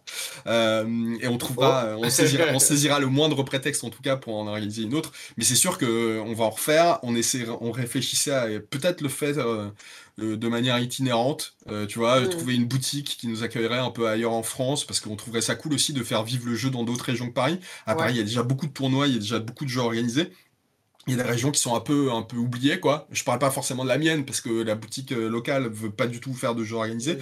Mais, euh, mais ouais, essayer d'envisager ça dans d'autres régions de France, je bah, pense que ce serait hyper cool, quoi. Qui sont super sont hyper actives, ouais.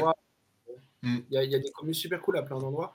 Et c'est vrai que moi, je suis, d'accord avec toi, c'est peut-être le, seul petit regret et, reproche que j'ai. Mais comme tu as dit, effectivement, j'ai pas non plus été à l'initiative de quoi que ce soit parce que euh, après la journée du samedi, j'étais. On est cramé.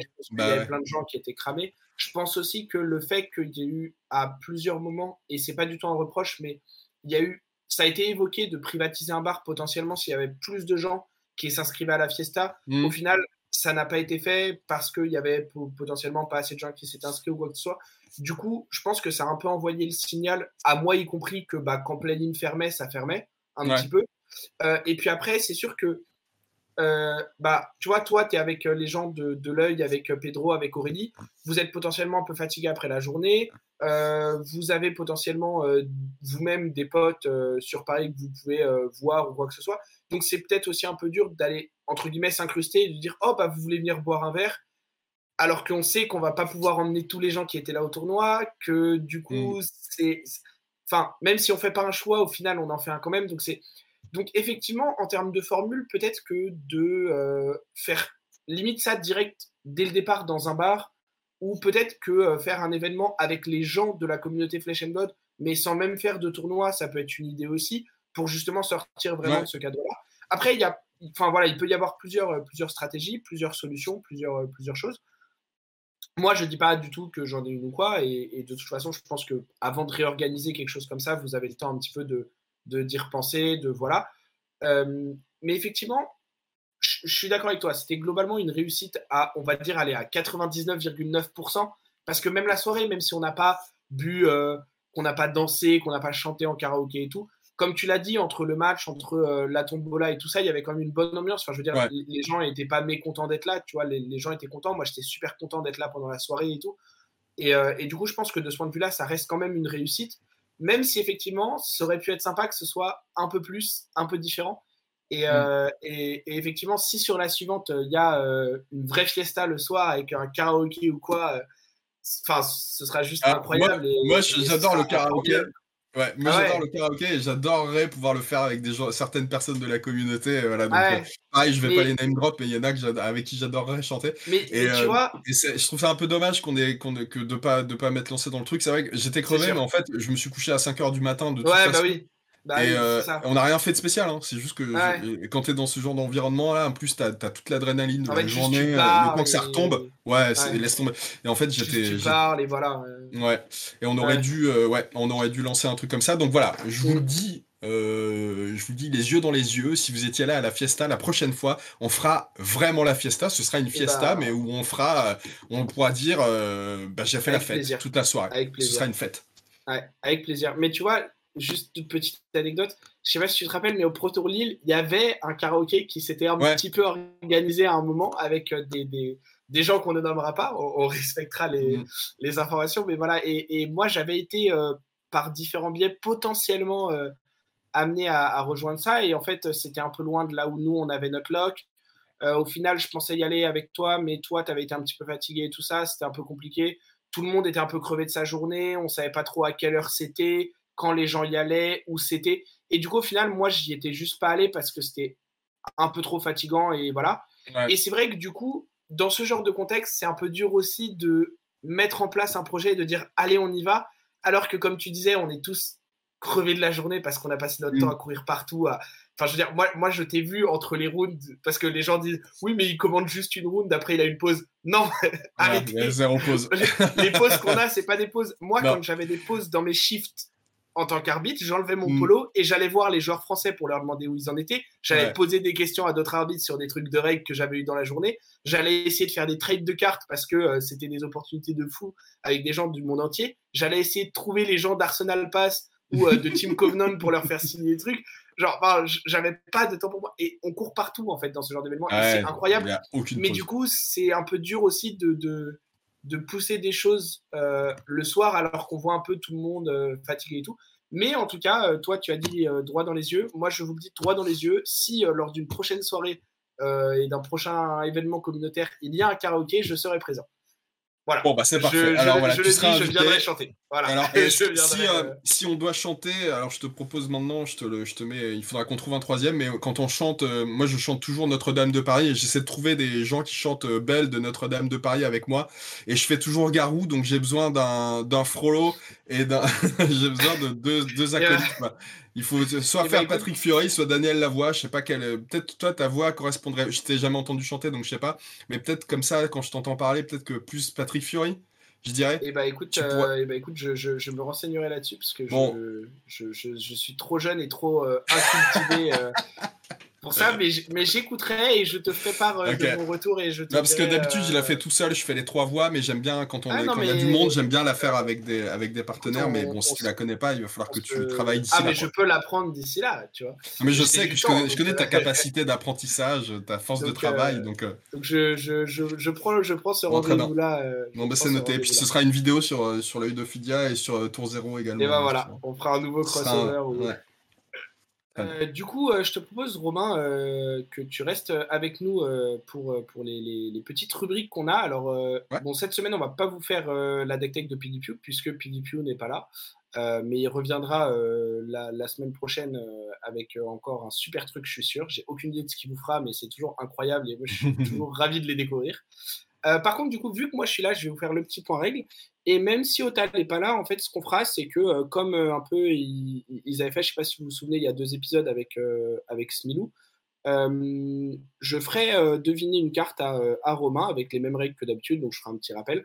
Mais c'est lui qui tentera de deviner une carte, et comme ça, je ne pourrai pas prendre des points gratuitement en l'absence de PiggyPew, parce que sinon, ça me traiterait de tricheur et je veux gagner dans les règles. Très bien. Donc du coup, donc le point règle de cette semaine, alors ça va être un peu en, deux temps, donc ça va être sur euh, la carte Insidious Chill et la carte Hater Ice Vein. Et en fait, ce que je me suis dit, parce que j'ai regardé un petit peu, pour ceux qui écoutent et qui sont euh, sur euh, le Discord de Judge Hub ou qui sont des arbitres ou des aspirants arbitres, vous savez peut-être qu'en ce moment, il y a quelqu'un sur le site Judge Hub et sur le Discord qui poste tous les jours un point de règle, euh, une situation euh, sur laquelle il faut répondre et voter sur ce qu'on pense être la, réponse correcte de comment les règles se passent dans ce cas-là. Et c'est un peu comme un petit calendrier de Noël pour les arbitres. Et en fait, souvent, dans la réponse et dans ces explications, il y a aussi la façon dont serait gérée l'interaction si elle n'était pas bien passée d'un point de vue règle en termes de pénalité. Et mmh. je me suis fait la remarque qu'il y avait pas mal de joueurs en ce moment euh, sur Paris, euh, enfin pas mal, quelques-uns, euh, qui me disaient qu'ils avaient envie de passer leur test d'arbitre ou qu'ils l'ont déjà passé, qui peut-être l'ont raté ou l'ont eu et qui voudraient passer le L1, ou enfin voilà, qui s'intéressent de près ou de loin à, tout ça. Et je me suis dit que je faisais toujours des points de règles sur les, les rulings en tant que tels et les interactions. Et j'avais envie pour celui-là, et peut-être à l'avenir aussi des fois, de parler aussi un petit peu des pénalités et des policies et de comment la situation, si elle venait à être mal gérée en termes de ruling, devrait être gérée d'un point de vue arbitre lorsqu'on arrive à la table et qu'on nous appelle pour bah, corriger la situation en fait. du coup, donc pour cette interaction, on va parler de Insidious Chill et Hater Ice Vein, comme je vous ai dit. Donc Hater Ice Vein, c'est une carte Wizard élémentale. là, on va avoir la rouge. C'est une carte qui coûte 3, qui bloque à 3 et qui met 5 dégâts d'arcane à n'importe quelle cible. Et si elle est fuse et qu'elle met des dégâts d'arcane à un héros, euh, ce héros doit défausser une carte de sa main, à moins qu'il ou elle ne paye deux ressources. Euh, ce qui est un effet très fort disruptif. Et donc, euh, Ice Fusion, pour ceux qui ne savent pas, pareil, on rappelle, c'est un coût additionnel lorsqu'on joue une carte qui est de révéler une carte du bon élément, donc dans ce cas-là, Ice, de notre main. Et Insidious Shield, c'est une aura donc, qui reste en jeu sur, sur le terrain et qui dit qu'elle euh, arrive avec, elle, avec trois compteurs dessus en, jeu. Et euh, lorsque vous faites une Ice Fusion, donc lorsque vous payez le coût additionnel d'Ice Fuse avec une carte que vous jouez, vous enlevez un compteur de Insidious Shield. Et si vous le faites, le héros ciblé défausse une carte à moins qu'il ne paye de ressources. Donc toujours le même effet de, de taxe qu'on retrouve sur beaucoup de cartes Ice. Et donc là, juste première euh, petite chose, en termes purement de ruling et de points de règle, sur l'interaction de comment ça se passe, c'est que vous allez avoir, au moment où vous jouez à Ether Ice Vein, donc vous pitchez pour jouer la carte, vous pitchez trois ressources, vous fusez avec une carte Ice pour payer le coût additionnel, donc dans ce cas-là, c'est un Ice Bolt, ça peut être n'importe quelle carte euh, Ice, Et avant de résoudre la carte Aether Ice Vein, puisque vous avez Fuse Ice une carte, il y a un trigger d'Insidious Chill qui va se mettre dans la pile et qu'on va chercher à résoudre avant de résoudre le Aether Ice Vein. Donc ça, c'est pour comment se passe l'interaction. Maintenant, imaginez que vous êtes en jeu et que vous jouez le Aether Ice Vein, vous faites euh, le coup additionnel de Fuse cet Aether Ice Vein, et ensuite, euh, vous décidez de résoudre l'Aether Ice Vein et vous oubliez le trigger d'Insidious Chill. Vous appelez un arbitre, vous lui dites mon adversaire vient de prendre 5 dégâts euh, et de défausser une carte, par exemple, pour l'effet de Aether Ice Vein. Et on vient de se rendre compte qu'on a oublié le trigger Chill. Et pourquoi j'ai pris cet exemple-là euh, sur comment ça devrait être euh, roule euh, sur, sur le, le, enfin, sur cet exemple-là, comment ce serait roule par un arbitre, c'est que ça va être un miss trigger. Donc ça, c'est la première chose qu'on peut dire. On a oublié de mettre un trigger en pile au moment où le trigger devrait se déclencher. Donc on a oublié au moment où Insidious Shield doit, doit, doit se passer de d'annoncer à son adversaire que Insidious Shield se, se, passe et de le mettre en pile. Euh, lorsqu'il y a un mistrigger en tant qu'arbitre, la première chose qu'on doit faire après, c'est d'essayer de voir si le mistrigger était beneficial ou detrimental. C'est-à-dire que est-ce que le fait de rater ce trigger est bénéfique pour la personne à qui appartient ce trigger ou pas? Et dans ce cas-là, on pourrait penser que c'est un trigger detrimental, puisque a priori, c'est euh, un effet négatif pour la personne qui contrôle le Insidious Shield et la Ice Vein de louper un effet de discard pour l'adversaire. Ça, c'est, ça paraît très logique. Sauf que non. Et c'est pour ça que j'ai pris cet exemple, parce que je le trouve intéressant. Euh, ce serait rule comme un mistrigger beneficial. Puisque euh, le fait de rater le trigger d'Insidious Shield permet au joueur qui le contrôle de garder trois compteurs dessus pour les utiliser potentiellement à un moment où il voudrait en avoir plus besoin. Donc, dans les règles du jeu, on va estimer que c'est un mistrigger beneficial. Ce qui signifie que derrière, on va proposer à l'adversaire de euh, remettre le trigger en pile au moment du game state où on est. Et donc, on va donner l'opportunité à l'adversaire de remettre ce trigger en pile et de le résoudre s'il le souhaite. Euh, là où il faut faire attention dans un cas comme celui-là, la, petite particularité supplémentaire, c'est que lorsque on arrive pour un call à une table en tant qu'arbitre, il y a une autre chose à laquelle il faut faire très attention avant de donner des pénalités et avant d'essayer de fixer la situation, c'est est-ce que euh, la partie a continué et a donné un avantage à un joueur ou à un autre. Et dans ce cas-là, par exemple, euh, si on revenait juste au moment où Lighter Ice Vein est joué et où l'Insidious Shield devrait se mettre en pile, donc avant de résoudre les deux, le problème qu'on aurait, c'est que la personne qui contrôle le Ice Vein aurait gagné trop d'informations sur la carte qui a été défaussée et sur le fait qu'il sait comment son adversaire avait prévu de jouer, enfin de pitcher ou non pour l'arcane barrière et de pitcher ou de défausser pour l'effet du Hater Ice Vein. Donc ce serait un trop gros gain d'information, donc on ne peut pas revenir à cette situation. Ce qui fait que la seule possibilité qu'on a, c'est de proposer à son adversaire de remettre ou non en pile le trigger d'Insidious Shield. Ce à quoi l'adversaire peut soit répondre oui, on le met en pile, on enlève un compteur de Insidious Shield et on résout la capacité, ou non. Et à ce moment-là, le Insidious Shield reste au nombre de compteurs qu'il avait au départ et il n'y a pas de défausse supplémentaire. Et on continue le tour comme il devrait euh, se faire normalement. Voilà pour le point règle de cette semaine. Et je vois, alors pour ceux qui écoutent juste, je vois la tête de Romain. Non, mais en fait, je me posais la question parce que c'est vrai, est-ce qu'on euh, est qu'on euh, on se fiche en fait du, du, game state, quoi, de la situation de la game? On n'essaie pas de déterminer si c'est effectivement beneficial ou si c'est detrimental euh, pour le, pour le joueur de l'avoir oublié. Parce qu'il y, a des, y a des situations où c'est objectivement un, meilleur choix de pas. En début de partie, t'as pas envie forcément de, tu vois, de, de, perdre tes frost counters, évidemment. C'est ça. Donc, on va toujours évidemment c'est-à-dire qu'en tant qu'arbitre, on a euh, une sorte de rulebook avec euh, donc euh, tout ce qu'on a besoin de savoir comme base sur dans telle mhm. situation, vous mettez telle pénalité, etc. Mais on va évidemment essayer de comprendre au mieux la situation actuelle pour la jauger au mieux. Maintenant, de manière générale, sauf cas très précis ou très particulier, on va devoir rouler le fait de perdre un compteur sur un permanent ou de, de perdre quelque chose comme quelque chose de de détrimental pour, pour, pour le, joueur en question et le roule de cette manière. L'exemple que j'avais à une époque, par exemple, qui pour moi est extrêmement parlant, c'est dans le match-up Briar contre Islander. Lorsque Briar va toucher avec une attaque, elle va créer un embodiment of Earth. Cet embodiment of Earth va se déclencher au début de l'action phase de Briar, la suivante, pour se détruire.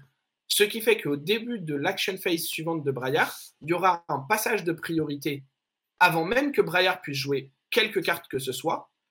Et Islander pourra y répondre pour lui mettre un Channel Lake Frigid, par exemple, pour que même la première carte que Briar va jouer soit taxée.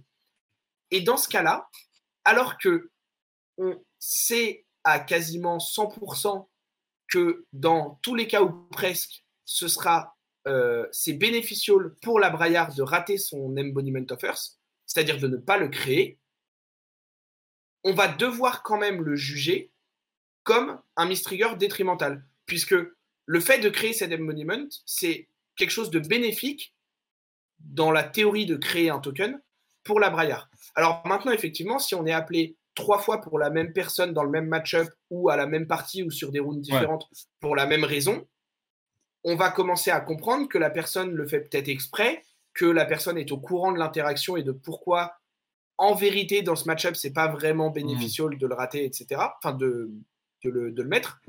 Et dans ces cas-là, on va effectivement pouvoir potentiellement adapter en en discutant avec euh, un autre arbitre, éventuellement avec le head judge, en disant bon, là, on a des suspicions. Mais derrière, on peut passer assez vite dans des questions potentiellement de triche aussi, parce que du coup, si on a une suspicion que la personne sait ce serait bien pour elle de le rater et qu'on est appelé plusieurs fois parce qu'elle le rate, est-ce qu'on peut vraiment juger ça comme de l'inattention, etc. Et derrière, on peut passer dans un truc où on peut considérer qu'il y a potentiellement triche et ça ouvre la porte à d'autres questionnements, d'autres investigations, etc. Où là, on va potentiellement parler à son adversaire, parler aux joueurs des rounds précédentes pour voir si on peut euh, avoir un pattern, etc. Et dans ces cas-là, effectivement, on va peut-être arrêter de juger ça comme un mistrigger euh, bénéficial pour la personne euh, et, on va peut-être le, juger autrement.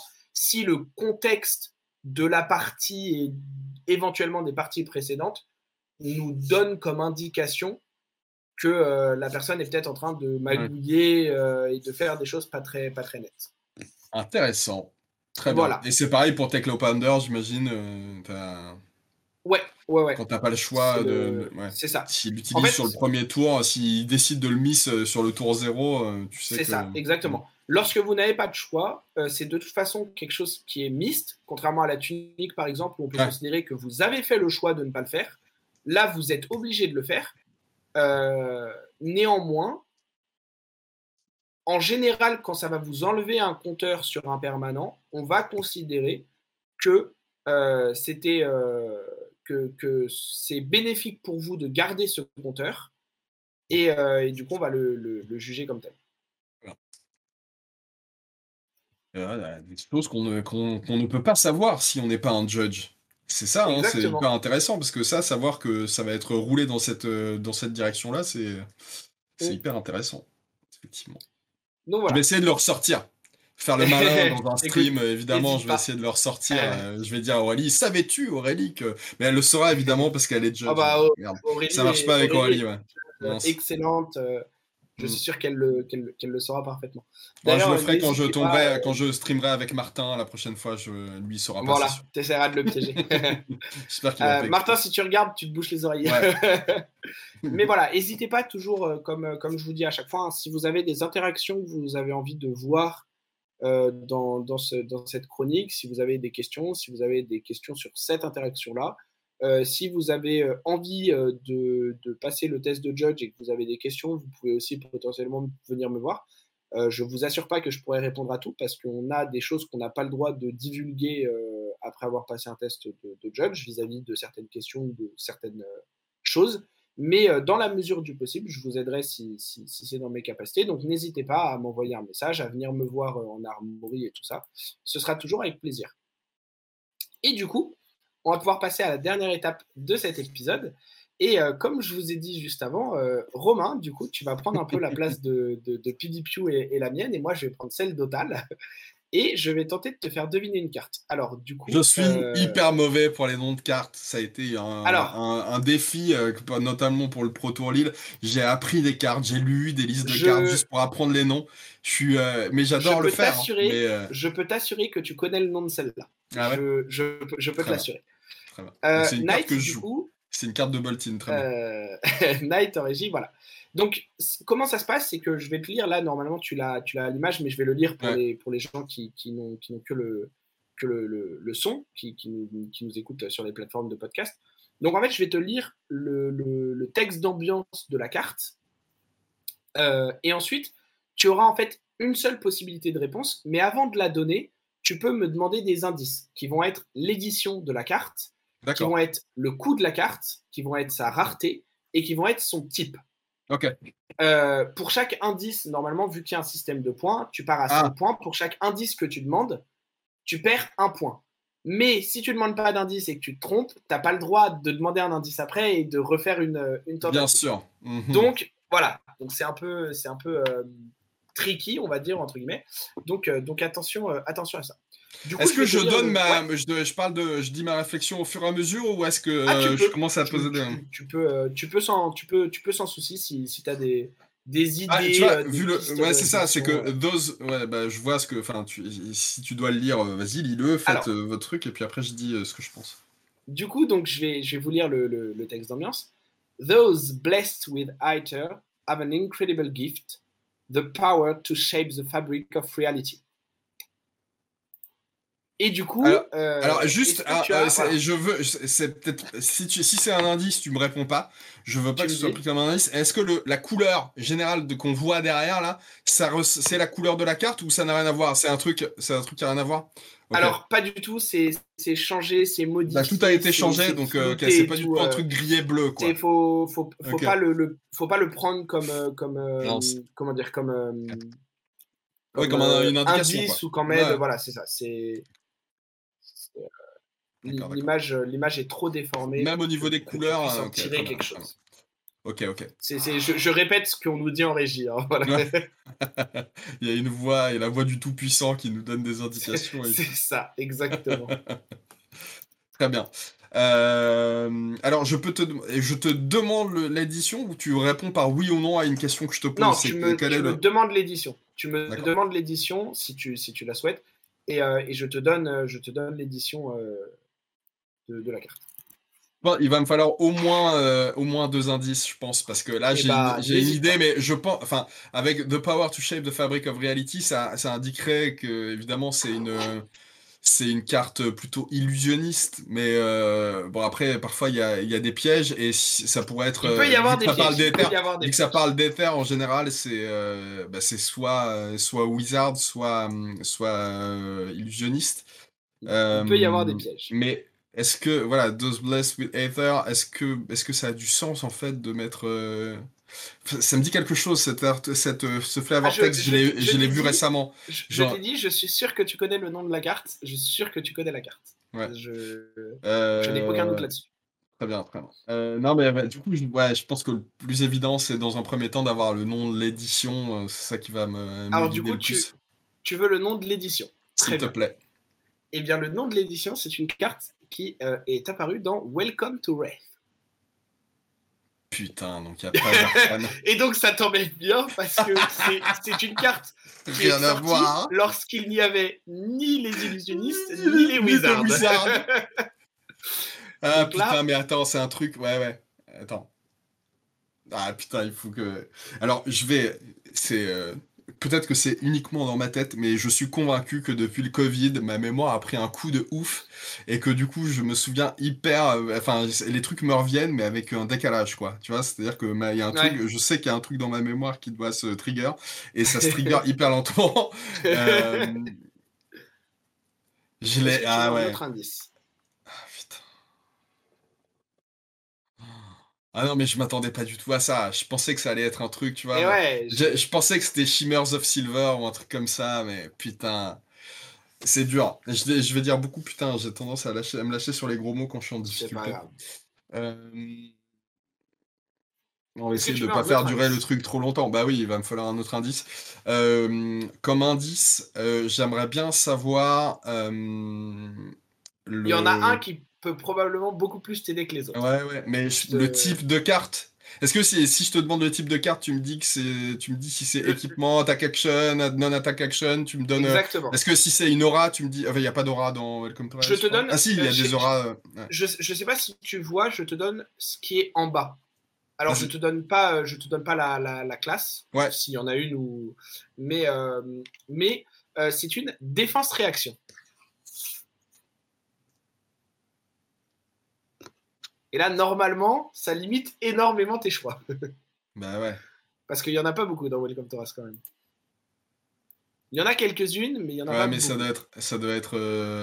Ah, je vais, je vais tenter. Si je demande un autre truc.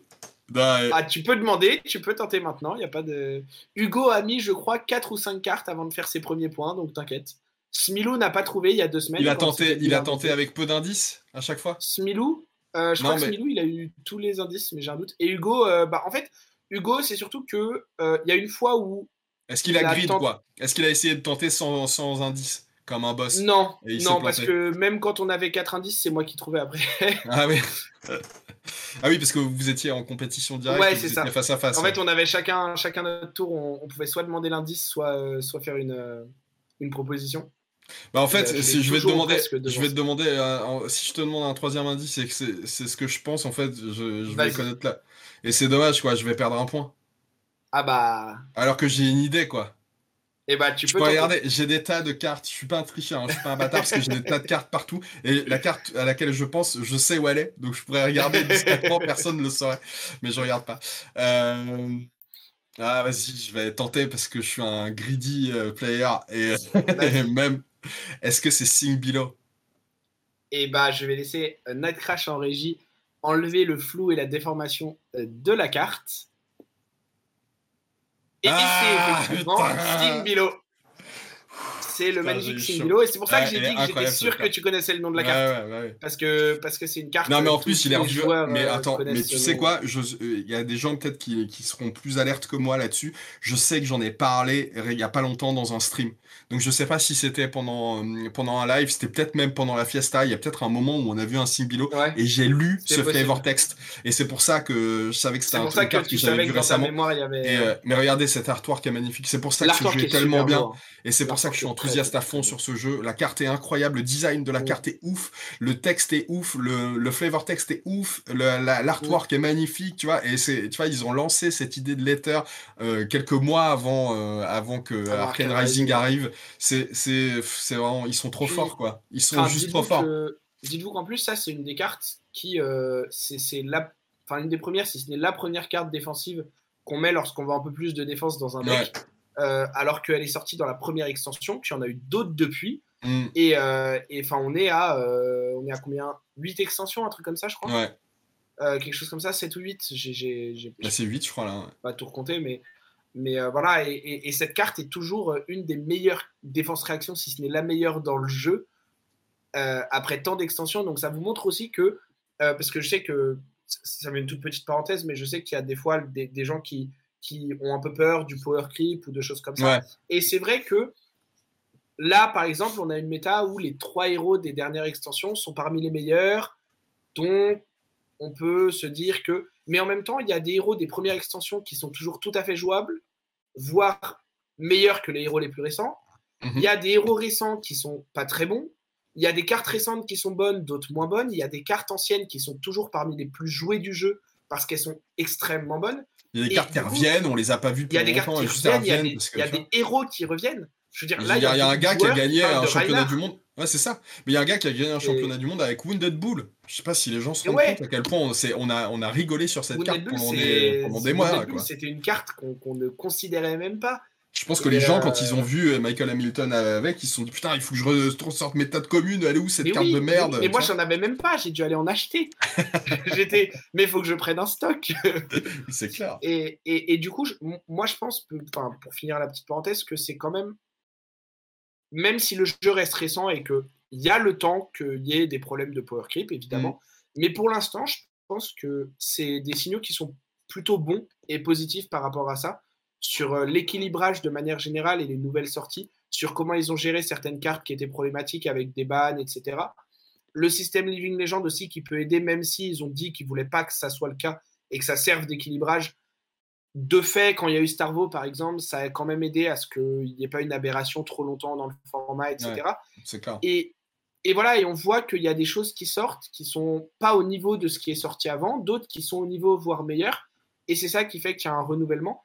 Et, euh, et, je pense que de ce point de vue-là, euh, c'est vraiment très positif pour, euh, pour la suite.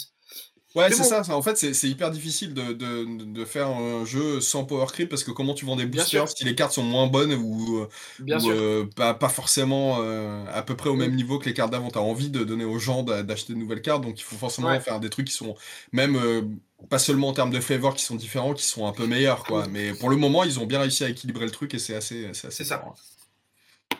C'est ça, franchement, c'est. Franchement, c'est. Enfin, je suis assez admiratif de, de, mmh. tout ouais, Le game design est le, game design est vraiment bon, que ce mm. soit dans les mécaniques euh, du, jeu euh, ou, dans l'équilibrage et tout ça. Il y, a eu des problèmes, on en a déjà parlé, mais globalement, je pense que c'est vraiment euh, un niveau très très solide et, c'est aussi pour ça que, que, le jeu marche et c'est aussi pour ça que nous, en tant que content créateur, on a envie de s'investir dessus, de faire du contenu, d'en parler, de pousser le jeu parce que bah, on croit en, en, ce jeu et, et, en fait que c'est dans le fait que c'est un excellent jeu, en fait, tout simplement. Mmh, mmh. Et, et, ça rejoint un peu ce qu'on avait dit au début sur le fait que bah, le jeu, ça peut permettre de créer des liens, de faire des rencontres, de sortir un peu de sa vie et de son quotidien et tout ça. Et il y a plein d'avantages. Et quand en plus le jeu est de bonne qualité, euh, c'est d'autant plus cool, quoi. Parce qu'en parce qu'en soi, d'une certaine manière, on pourrait aller rencontrer des gens en allant euh, à une AP de euh, un jeu euh, très sombre et oublié depuis des années. Mais ce serait pas le même plaisir dans le jeu et dans ce qu'on fait à la table que ce qu'on peut avoir avec Flesh and Blood. Euh, moi, honnêtement, c'est le meilleur jeu de cartes auquel j'ai joué. Hein. Je n'ai pas honte de le dire. Et je commence à avoir joué à quelques jeux de cartes, pas du tout à tous évidemment, mais à quelques jeux de cartes. Et c'est le meilleur auquel j'ai joué. et franchement, c'est super cool. Mais bon. On le, dira, on le dira jamais assez. Euh, donner de l'argent à, une boîte comme LSS et à un mec comme. Euh, alors, il y a James White, mais il y a plein de gens derrière, tu vois. C'est mm. Ça commence à devenir une grosse boîte. Bah c'est important, en fait, je trouve, aujourd'hui, de, de, mm. tu vois, de, de contribuer à, à, soutenir des, entreprises qui, ouais, qui, qui, qui correspondent à tes valeurs aussi. Et je pense que c'est des mecs qui. Enfin, bah. voilà, pour les connaître un petit peu maintenant, euh, c'est des, des mecs qui, ont, qui apportent vraiment quelque chose de positif dans le monde. Et j'ai pas l'impression que dans le monde du gaming, il y en ait tant que ça, en fait, des gens, tu vois, qui sont aussi. Bah. qui ont qui ont autant un impact aussi positif. Donc moi j'ai toujours envie ouais, de, d'aller dans avec de bosser avec ces gens-là et, d'aller dans ce sens-là quoi. Moi un des trucs, euh, je, le dis de manière euh, tout à fait euh, sincère aussi, un des trucs qui m'a vraiment comment dire, enfin il y a deux choses aussi qui m'ont vraiment donné envie de rester sur le jeu.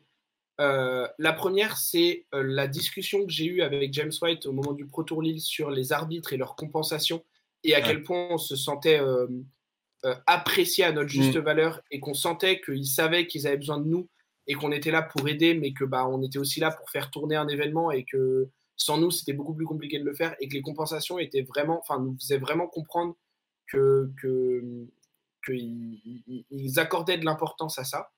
Euh, et la deuxième, même si je suis pas concerné directement du tout, c'est que je n'ai jamais vu un seul jeu euh, ou sur euh, les, sur les decklists officiels que tu imprimes pour aller en tournoi et pour mettre ton, ton, ton, deck dessus, euh, tu peux mettre tes pronoms. Ouais. Et ça se retrouve aussi dans le corps arbitral où il y a plein de gens qui sont de, de, la communauté LGBT. Et, et j'ai, on a entendu un petit peu quelquefois des histoires de gens qui étaient que ce soit sur d'autres communautés euh, plus, euh, plus, plus, plus relous, plus euh, discriminatoires, etc. J'en ai jamais entendu sur Flesh and Blood. Et tout ce que j'ai vu en événement, des interactions qu'il pouvait y avoir entre des joueurs ou des joueuses, des arbitres, etc. Enfin, en fait, c'est même pas que ça se passait bien, c'est qu'il n'y avait même pas de questionnement, quoi. C'était, c'est pas du tout remis en question, c'est pas du tout, c'est pas du tout un truc sur lequel on s'arrête et on se dit, Hmm, cette personne, euh, c'est quoi ses pronoms euh? C'est juste de manière naturelle. Et je trouve que le fait que LSS ait réussi à, juste mettre ça de manière extrêmement naturelle et, ouais, que ce soit, complètement logique en fait, que ce soit normal et logique, ce mm. qui devrait être le cas. C'est super positif. Et moi, c'est un des trucs aussi qui m'a donné envie de m'investir dans cette communauté. C'est euh, ce côté-là et cette, euh, cette inclusivité qu'il y a et cette bienveillance qu'il y a de la part d'LSS. C'est ça, mm. le simple fait qu'ils y pensent.